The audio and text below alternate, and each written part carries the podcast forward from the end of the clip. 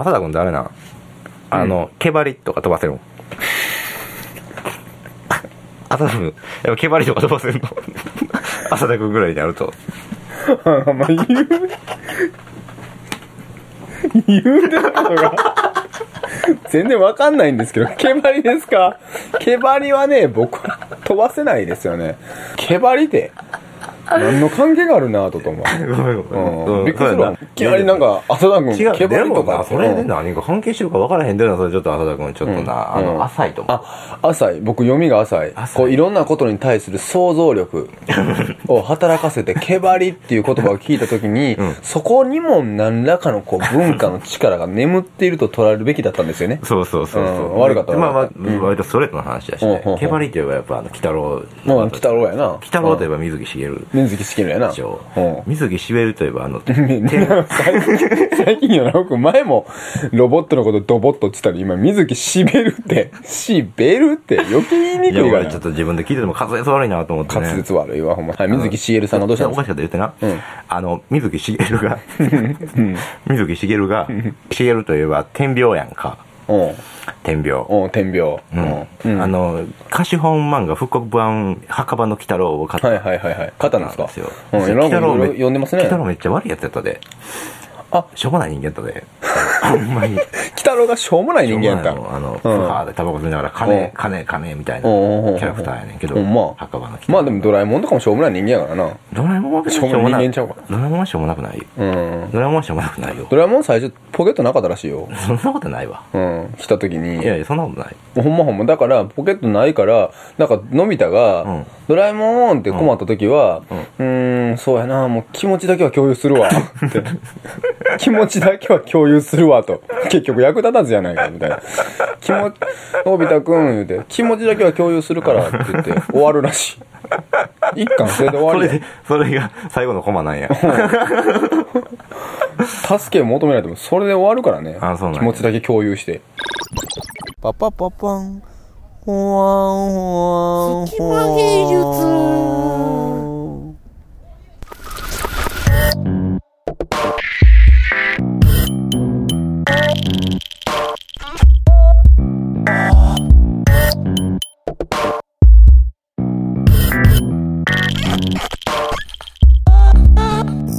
はい。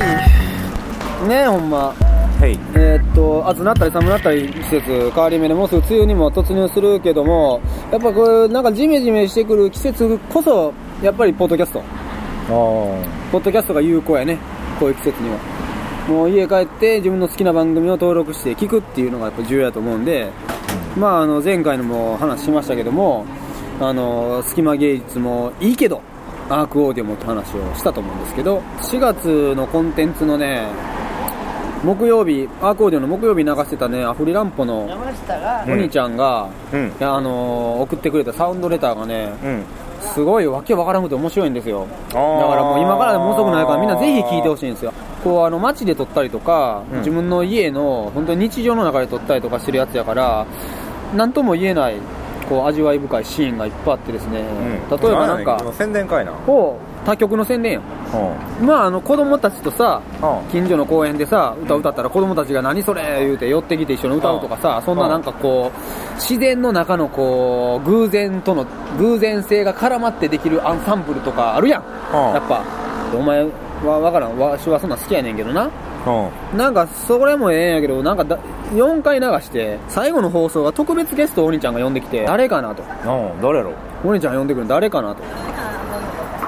94歳にあなられるね。あおじいちゃん呼んできて。どこのおじいちゃんや もうあかんで返してきいや。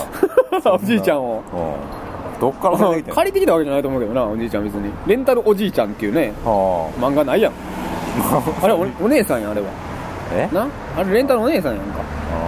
どっから出てきたの違うの？自前の？違う自前や。自前のおじいちゃんは？うんお兄ちゃんのおゲストで。おじいちゃんですね。ゲストでっていうかあのリアルタイムで撮ったもんじゃなくて昔お兄とそのお兄のおじいちゃんが家で何個かなんか一緒にテープで録音してたああそれらしくてそれを送ってきてぜひれこれええでって言って送ってくれそれてそれいいんやけどなんか聞いたことあるような話やなでも。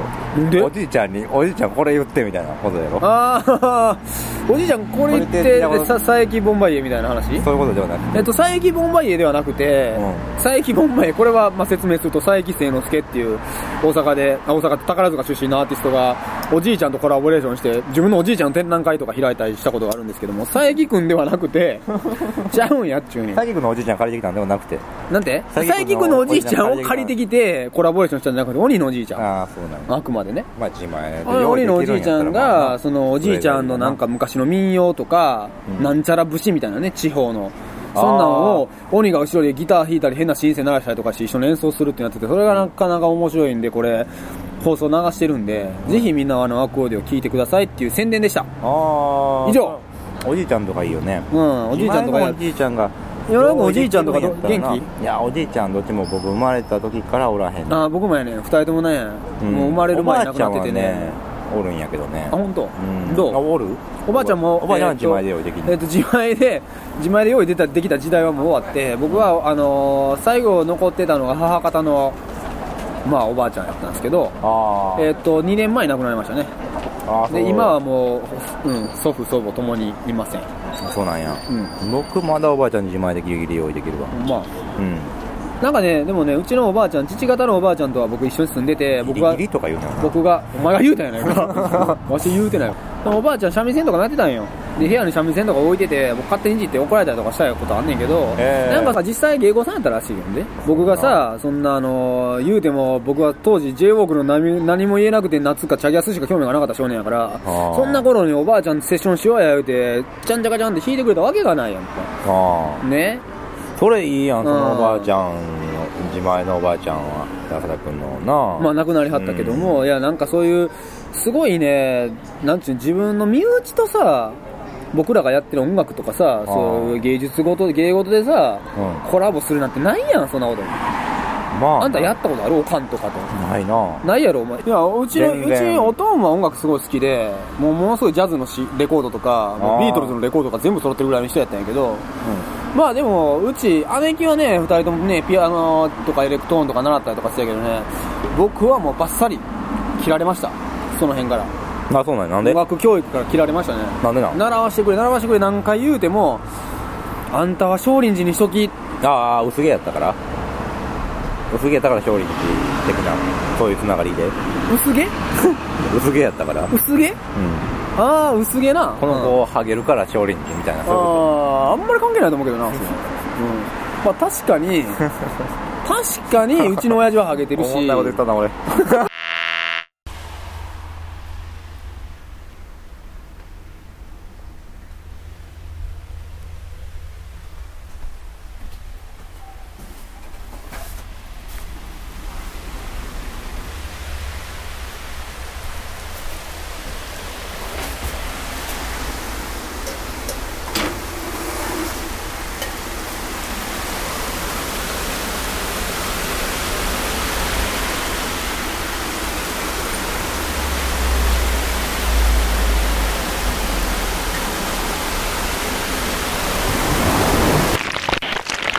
本木ヒルズに行ったんですよ。ほうほうほうほうほうほ六本木ヒルズう。生バックス六本木ヒルズ。生バックス六本木ヒルズ言うてるやんけ。ああごめんごめん、六本木ヒルズ。うん、あの南海電車がってとこやなうんナンバーパークそういえばなんか新しいのできたんやな。トイザラスできたな。あああれ新しいんやったっけ、新しいのないんかトイザラスできたの？新しいんちゃう？エルマガで特集しなかった？ああそうなんや、まあそれはええとして六本木ヒルズ行ったんや。うん。あじゃあじゃあ生バックス行ってんの？間違えた。ああじゃあ逆か。六本木ヒルズ行ったんか、うん。ナンバーパークス行ったら、あの屋上に森美術館っていうのあるやんか。はいはいはい。森さんが出てとこやんな。森さんがいるとこやな、森さんがいらっしゃいませっていうとこやけど、その森さんのところで笑い店っていうのやってたんよ、うん。森さんが笑ってるやつやろまあまあ入り口では森さんが笑ってる。まず森さんの笑顔から入るんやけど。いや笑顔じゃなくてもうあれやろ。含み笑いやろ。俺が行った時は満面の意味やった。うん含み笑いやった。よ人によって違う。あ人によるんかな。んか含まれたな俺。あそう。うん。あの森さんのとこから始まるんやけど、それがな面白くて、うん。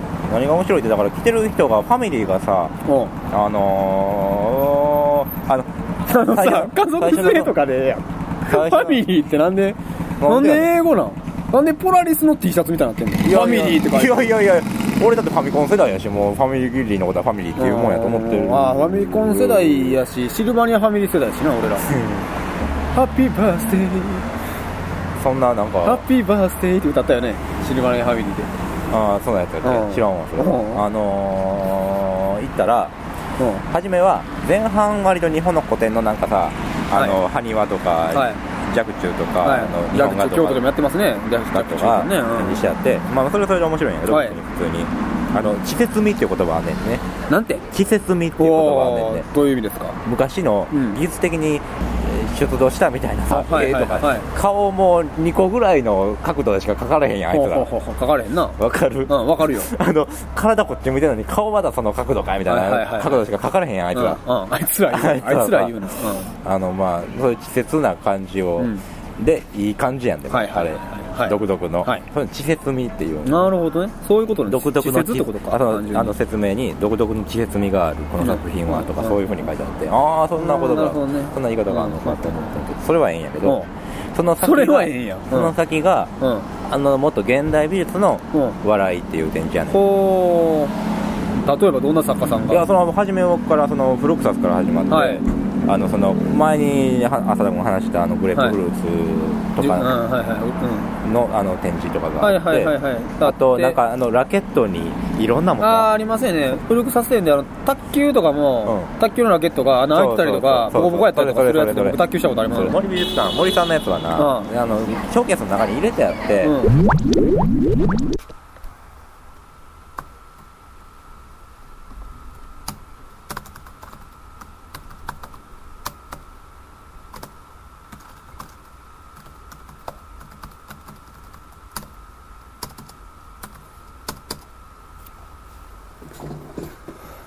はい、えー、大変、えー、お待たせいたしました。えー、大好評につき、えー、連続企画として、えー、昇進いたしました、えー、このコーナー、ロストジェネレーション、えー、僕らの名作バイブル、えーの時間が、えー、やってまいりました。どんどんどん、パフパフパフ、どんどんちょん。はい、えー、っとですね、はい、このね、今回のね、えー僕らの名作バイブルに選定する、えー作品。さあ、何が来るでしょうか？えー1992年に、えーリリースされた、えーロックボーカリスト、久松文奈さんの天使の休息。こちらをお届けします。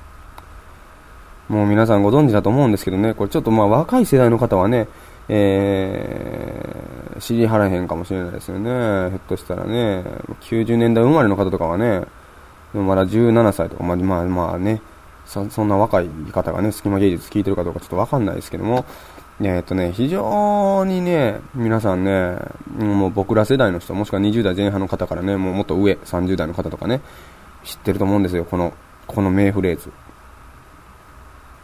とりあえず飲んで天使の休息。ってねいうこの歌詞ね。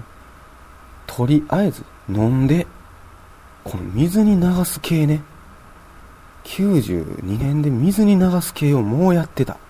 久松文。乃そして天使の休息。サビの最後に体現止め。この新しさ。すごいですね。えー、これ当時画期的だったわけですね。この天使の休息という歌はね。で、でこれがですね、まあ、久松文奈さんのちょっと紹介をね、先にね、えーウィキペディアにこれ上がってましたんで、させていただくとですね、この方非常にね、えー面白いね、えー略歴をお持ちの方ですね。えーまず1971年生まれです。えお若いですよね。えーまあ、現在36歳ですかね。えーで、愛知県名古屋市出身の、えー歌手、えー血液型は B 型、あ私と一緒ですね、えーハスキーで張りがあり、えー声量のあるボーカルが特徴な、えーロックボーカリスト。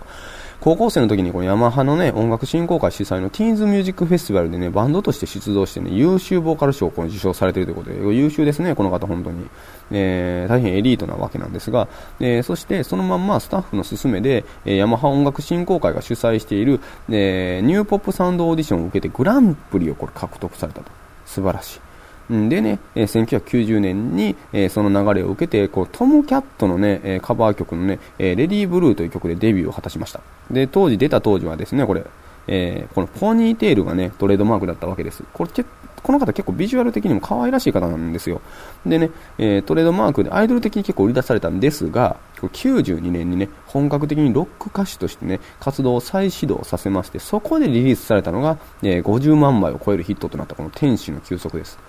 ね。えー、でそれで一気にロ,、えー、ロック女性ボーカリストとしての注目を浴びてですねでそのままビジュアルの良さもね、えー、買ってもらってかこれドラマにも出演したりとかね本当さまざまな、ね、分野でね、え、幅広い活動を展開していくわけです。うん、そして1998年に、え、ヤマハ音楽振興会から離れてですねイギリスに行きました。こっからが面白いこれ。イギリスに行ったんですね。なんと、えー、2000年に、全然知らなかったですね。2000年にこんなことやってたんか、久松文奈ってみんな気になってたでしょ久松文奈何やってんねやろと。みんな調べたでしょ、ウィキペディアに。ね隙間技術を聞いてるね、あの、比較的こうサブカルチャー的なことに興味ある人だったらみんな調べたはずですよね。ウィキペディアでね。ウィキペディアでね。ウィキペディアで。久松文奈を。ウィキペディアで。文奈を。久松をね。えっ、ー、とね、調べたと思うんですよ。で、これ2000年になんとね、日英混合バンドというこのインターナショナルのね、えー、バンド、の嵐を結成。これすごいです。これ音声では伝えれないんですけども、この日英混合バンド、ノー嵐ね、ノー嵐って、脳みそに嵐って書いて、ノー嵐って書く漢字とね、ノー嵐ってローマ字で書いてるのと2つ書いてるんですね。まさにインターナショナルでございますね、これ。えー、で、2002年にはね、なんとインディーズレーベルをね、自身で設立されて2005年についに日本に帰ってきて8年間休止状態だったソロ活動を日本で復活させるというね、えー、非常に、えー、面白い、面白い活動されてます。えー、このね、都営後の2000年にね、この結成されたノーアラシっていうバンドなんですけども、えー、このバンド、日英言うてますやん。これプラプログラマーのロジャー、かっこ日本人とギタリストのアンディ、かっこ英国人って書いてるんですけども、ロジャーも外人ちゃうんかいと。ねえ。お前、日英混合バンド言うてんねんから、せめて日本人は日本人らしい名前で名乗れよって話なんですけどもね、ロジャーかっこ日本人とアンディかっこ英国人っていうね、もう、すごいバンドですわ。えオリエンタルな旋律とクラブテイストに満ちたデジタルビートとエッジの効いたギターが絡むサウンドに英語詞を乗せて従来の彼女の音楽性とは大きく異なる新境地を開拓。うん、これまで来日公演も行っているが基本的にヨーロッパ、主にロンドンを中心に活動していると。ということでですね、こんな幅広い活動をされている久松文奈さんの、えー、天使の休息、もう一回最後ね、えー、この重要なフレーズだけ、えー、告げて終わりたいと思います。皆さんもご一緒にどうぞ。3、はい。とりあえず飲んで、天使の休息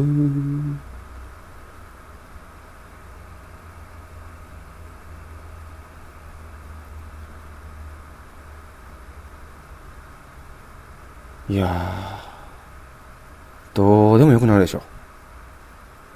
ロストジェネレーションとか言われてることが、どうでもよくなるね。だって飲んだらええんやもん。とりあえず飲んだらええんやもん。僕今日もとりあえず飲むわ。明日もとりあえず飲むし、明後日もとりあえず飲むし、1ヶ月後もとりあえず飲んでると思うし、半年後も飲んでると思うし、1年後もとりあえず飲んでると思うんですよね。とりあえず飲んで、ロストジェネレーション、僕らの名作バイブルでした。ではまた来週。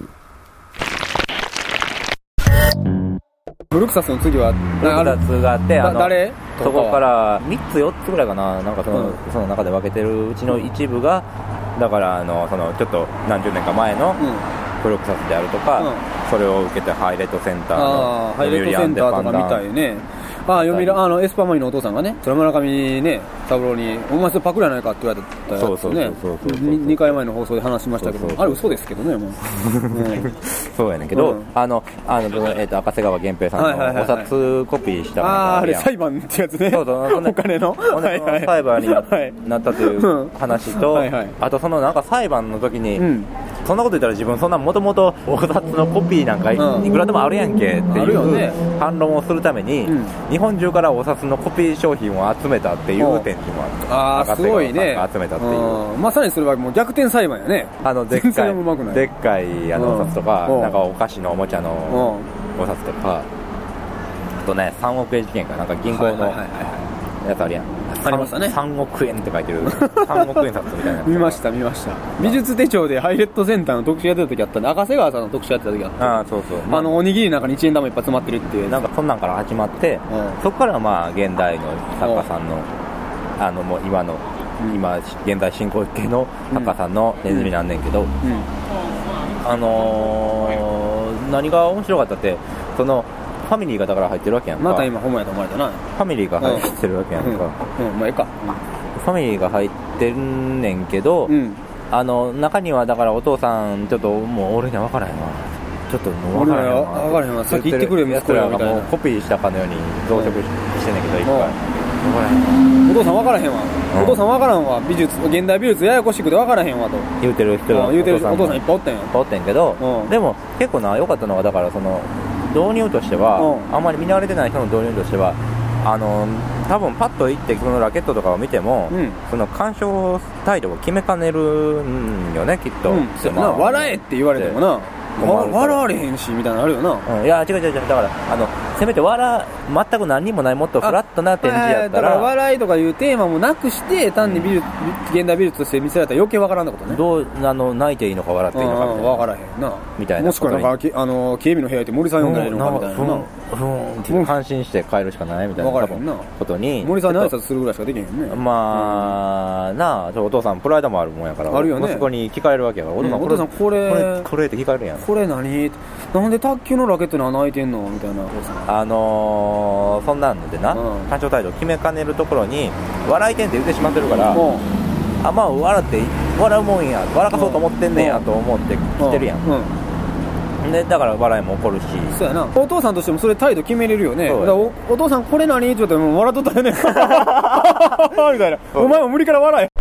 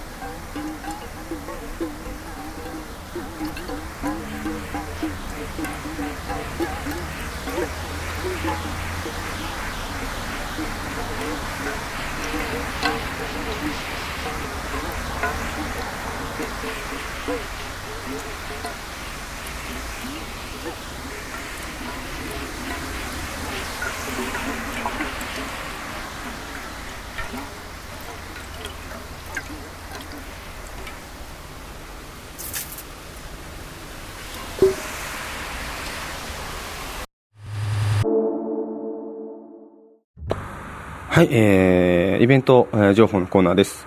えー、まず私、大和川レコード浅田から、えー、お伝えする、えー、イベント情報なんですけども、えー、一つ目、えー、6月の、えー、ちょっと先なんですけども、えー、17日にですね、えー、行われる、えー、ナンバベアーズにて、えー、20周年これ、えー、記念パーティーですね。これナンバベアーズという、えー、もう、関西が、なんていうんですか、世界のアンダーグラウンドシーンに誇る、えー、ライブハウスなわけなんですけども、えー、ここの20周年記念として、えー、二階堂和美さんの、えー、ワンマンライブがあります。えー、この二階堂和美さんのワンマンライブにですね、えー、ゲストに、えーえー、前々前回ぐらいですかね、前々回ぐらいにあの、かけました、えー、赤松2、この赤松美咲のソロプロジェクトのね、えー、赤松22も、えー、出ます。えー、ちょっとこの前ですね、えー、この二階堂和美、えー、ニカさんのですね、ライブにちょっとたまたま、えー、ちょっと赤松22とこの前スタジオに入って、えー、遊んでまして、えー、で、まあ、あの、二階堂和美さんの今日ライブがシャングリラというところであるっていうので行ってですね、久しぶりに二階堂和美さんと、あの、喋って、えー、いろいろ喋ってたんですけども、これネタばらすようであれなんですけども、なんか、6月この17日の二階堂和美の、えー、さんのワンマン、こうなんか赤松さんとなんか、ちょっとした小芝居をやるかもしれないっていう、これ全然どこにも告知されてない情報です。あの、やるかもしれないと。えー、これはもう隙間芸術聞いた人だけがこれ事前に知ってなんか逆にその知ったことによる面白さというところで見れるかもしれないですけども、いや、わかんないんですけども、えー、やらないかもしれないですけども、こう、あの、この前シャングリラでですね、二階堂和美さんが、えー、サザンのね、真夏の果実をね、カバーされてたんですよ。すごい良かったんですけども、えー、それで、あの、良かったっすねっていう話を学、あの、ライブ終わった後にしてて、これ、またそのニカさんがまたあれやろうよって言ってたんですね、ワンマンで。やろうかなと思うって言った時に、この赤松2が、まあ、この人ちょっと、なかなかあの、変な人なんで、じゃあ私、ヤシの実の、ヤシの木の、えー、着ぐるみ作って、それ後ろで聞いてお、えー、おるからなんかこ、小芝居しようぜみたいな話になってですね、なんじゃそれって感じなんですけど、ひょっとしたらそんな、えー、普段見れないような二階堂和美さんのワンマンライブが見れるかもしれないです。えー、どうぞまあ、どっちみち面白いと思うんで、えー、行ってみてください。えー、こちら6月17日、えー、の、えー、時間がですね、これは時間は6時半オープンの7時スタートでしょうね。えー、と、えー、値段が前売り2500の当日3000円、えー、場所はナンバペアーズになります。えー、どうぞ行ってみてください。はい、えー、これがまず1点です。えー、そしてもう1点は、えー、展覧会のイベントの情報なんですけども、えー、6月の5日の火曜日から、えー、24日の日曜日まで、えー、この3週間会期で行っている、えー、京都の、えー、裏アートマップ2007これ毎年やっている、えー、京都の、えー、街のいろんなギャラリーを使って一斉に行われる、えー、展覧会プロジェクトです、えー、この裏アートマップ、えー、6月5日の火曜日から24日の日曜日、えー、時間は10時から8時会期中無休となっているわけなんですが、えー、今回どういった、えー、場所で、えー、どういった作家さんが出られるかと言いますと、えー、私もまあ、えー、2年ほど前からちょっと遊びに行ったりとかはしてるんですが、えー、そうですね、今回はですね、面白そうなところで、えー、一番まあ中心となっている場所は京都芸術センターなんですが、えー、このまあ京都芸術センターを中心としつつ、えアートスペース虹、えボイスギャラリー、えギャラリー三条、えギャラリー16、えギャラリー鈴木、えー、ギャラリー、えー、マロニエ、えー、ギャラリーハネウスギアニュートロンさん、えー、日体ギャラリー伊手座とかもういろんなとこでやってます。で、特に面白いかなと思ったのが、えー、立体ギャラリー伊手座では、えー、笹岡さんという、えー、あの、大阪で、えー、キャズキャズという名前の、えー、美術の NPO も立ち上げてらっしゃって、本人が美術家の、えー、でも、えー、おられるこの笹岡さんの展覧会があったりとかですね、えー、あと、ギャラリー中村では、えー、宮永幸太郎さんという、えー、造形の作家さん、ね、この方の作品も私は何度か見たことあるんですけども、の、えー、展覧会があったりとか、結構、えー、豪華な顔ぶれとなってます。えー、ぜひ、えー、こちらの、えー、京都アートマ裏すいません、裏アートマップですね、えー、2007、えー、ぜひ、えー、行ってみてください。えー、こちら京都芸術センターのサイトの方に詳しく載っていると思います。えー、情報の方また隙間芸術の、えー、サイトからリンク貼っておきますんで、ぜひ見てください。はい、えー、ちょっと早足で、えー、進めておりますけども、えー、最後に、えー、大和川レコードの、えー、ライブ告知をさせてください。えー、まず1点、6月の、えー、15日、こちらも先ほど紹介したのナンバーベアーズなんですけども、えー、私、ベアーズ3年ぶりにライブをします。えー、ずっとベアーズ出てなかったんですけども、ちょっとあのー、出ることに、えー、なりました。最近ちょっと曲も作って、レコーディングもして、ライブも、えー、7月から東京のライブ、えー、と、いろいろ決まってまして、また改めて告知しますけども、えー、どんどん、えー、ライブもやっていきたいと思ってますんで、えー、ぜひ皆さん応援してください。えー、6月15日、ね、ナンバーベアーズにて、えーえー、チェルシーホテルという、えー、バンドさんと、えー、ハイザラというバンドさんと、あと、まあ、私、大和川レコードと、あともう一組ですね、出られると思います。えー、時間が、えー、6時半オープン、7時スタートの、えー、前売り1500の当日2000です。えー、ぜひお越しください。はい、えー、っと、あと1点。その6月15の次の日の6月16日なんですけども、えー、この6月16日、えー、なかなか面白いイベントを、えー、チッコアークの方でさせていただきます。えー、このチッコアークでさせていただく、え、イベント、何かと言いますと、え、月例でやってるこのアークトークコンピレーションというイベントなんですけども、今回のトークのテーマ、えー、レコード誌から読み解く関西オルタナティブロックシーン考察。これはめちゃめちゃコアな内容を今回は、えー、やっていきます。えー、ゲストには、えー、緑、というね、えー、めちゃめちゃ最近、あの、上り調子の、えー、バンドの元ベーシストの、えー、剣美希人君。これ彼は、で、恋愛研究会のリーダーでもあります。えー、と、あと、えー、チェルシーレコードという、えー、レコード屋さんを昔からやってはる、チェルシー杉本さんですね。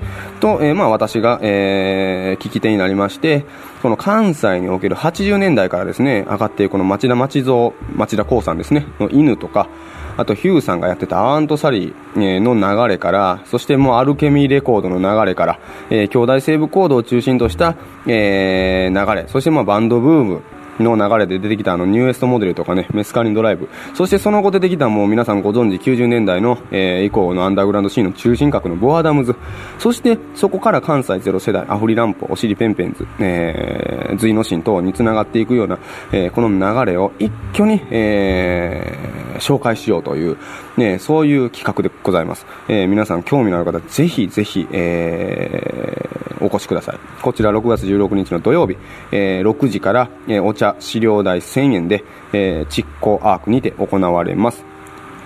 お楽しみに。というわけで、え、私結構今回盛りだくさんでしたが、え、米子くんの方はいかがでしょうか？はい、え、僕の方から紹介したいのは展覧会なんですけれども神戸の三宮とか元町の辺りから上に登っていたところにキャップハウスという場所があるんですけれどもそこでミツバチの展覧会をやってるということなんでそれがちょっと面白そうなので紹介したいと思います。ミツバチとともに日本の各地に飛び回る渦八養蜂園渦橋幸宏さんの養蜂というユニークで謎めきまた私的であるその営みにスポットを当てた展覧会です。ということなんですけれども会期が6月2日からもう始まってまして22日の金曜日まで。会場ではそのミツバチの展示をしているほか週末などに関連したイベントが開催されるようですんで、えー、っとそれは今後の予定でいうと16日の土曜日に4時から蜜ろうでろうそくを作るワークショップがあったり、えー、22日の金曜日6時からこれ最終日ですね。プチミュージカル「熊とミツバチ」という題でボイスパフォーマーのウォンジクスさんなどが出演される、えー、人と熊とミツバチの不思議なハニカムミュージカルということでやるようです。お近くの方とかであのご興味持たれた方は行ってみてください。あと僕の出演するライブのお知らせなんですけれども6月15日金曜日にフェスティバルゲートのココルームにてえー、ライブに出演します。これはえー、っとこの隙間芸術でも曲をかけさせていただいたり出演していただいたりしたあの桜井智之さんと2人で、えー、演奏します。それ以外の出演者は10日者犬侍康代さんと佐藤亜希さん。ヘブンズブリッジシステムえー、と西優香さんの4組です。他の方は割とお芝居の方とかが多いようです、えー、6月15日金曜日の7時からフェスティバルゲートココルームで1500円プラスワンドリンクです。よかったらお越しください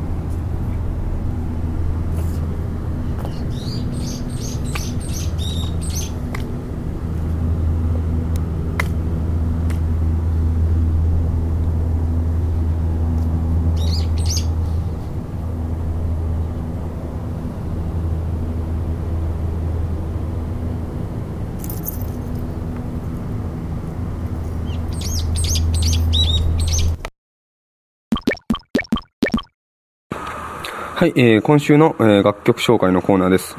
えー、今週お届けするのはですね、スッパマイクロパンチョップ、えー、というアーティストの、えー、作品を紹介します。このスッパマイクロパンチョップ、えー、水越隆さんという、えー、方のソロユニットなんですけども、もうこの方は、うん、なんか、変な言い回しですけども、こう、典型的な型にはまらないアーティストと言ったらいいんでしょうかね。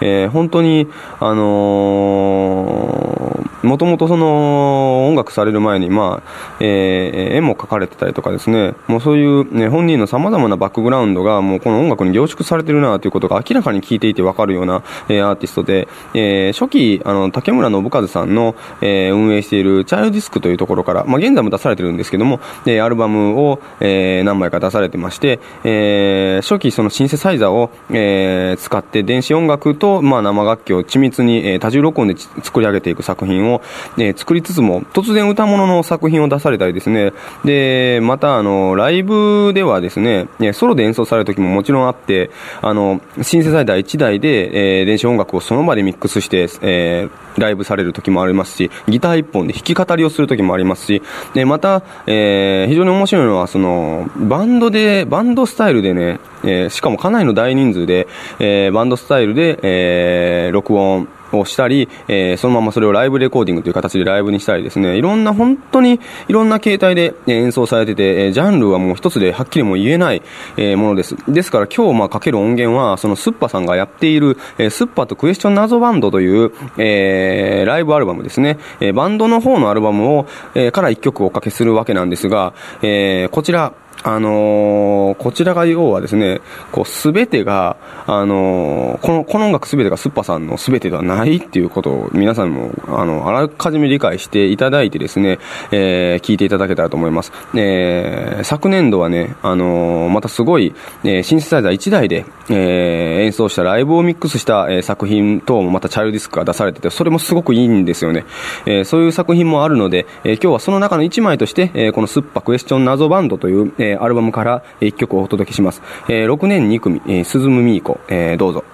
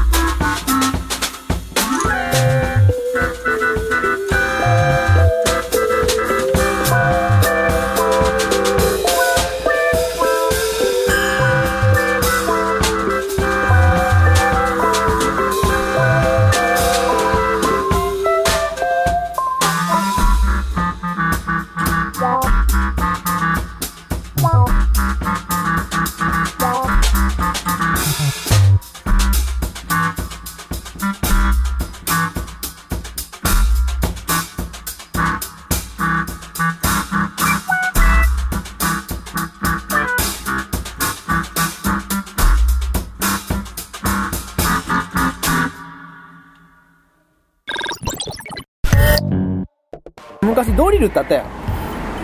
小学校の？うん。あの犬の絵描いてるやつ？お猫の絵描いてるやつや。ああ。うん。ドリルって聞いたら、うん。何出てくると思った？ドリルって聞いたら？ドリルを今から配りますって初めてドリルって言葉を聞いた時に えー、えー、ドリルドリルっていう言葉はなんか俺あの電気アンマンを幻想した。なんかやるやん。喧嘩とかとか兄弟喧嘩やめろとかで。ややめろややるような。とか言って足かやでやめろ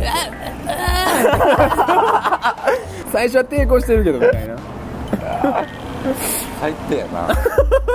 まあということでね、うん。えーお送りしてきた隙間芸術ですけども。はい。はい、えー浅田渡大和川レコードと、米子田氏がお届けしました。はい、えーまた来週。隙間芸術では皆さんからの番組に対するメッセージを受け付けております。メールアドレスはすきまアットマークちょうちょぴん .net すきまの綴りは SUKIMA ちょうちょぴんの綴りは CHOCHOPIN ですまたすきま芸術ホームページのメールフォームからも、ね、メッセージを受け付けておりますえーサイト URL は http えーコロンスラッシュスラッシュスキマドットちょうちょぴん .net です。お待ちしております。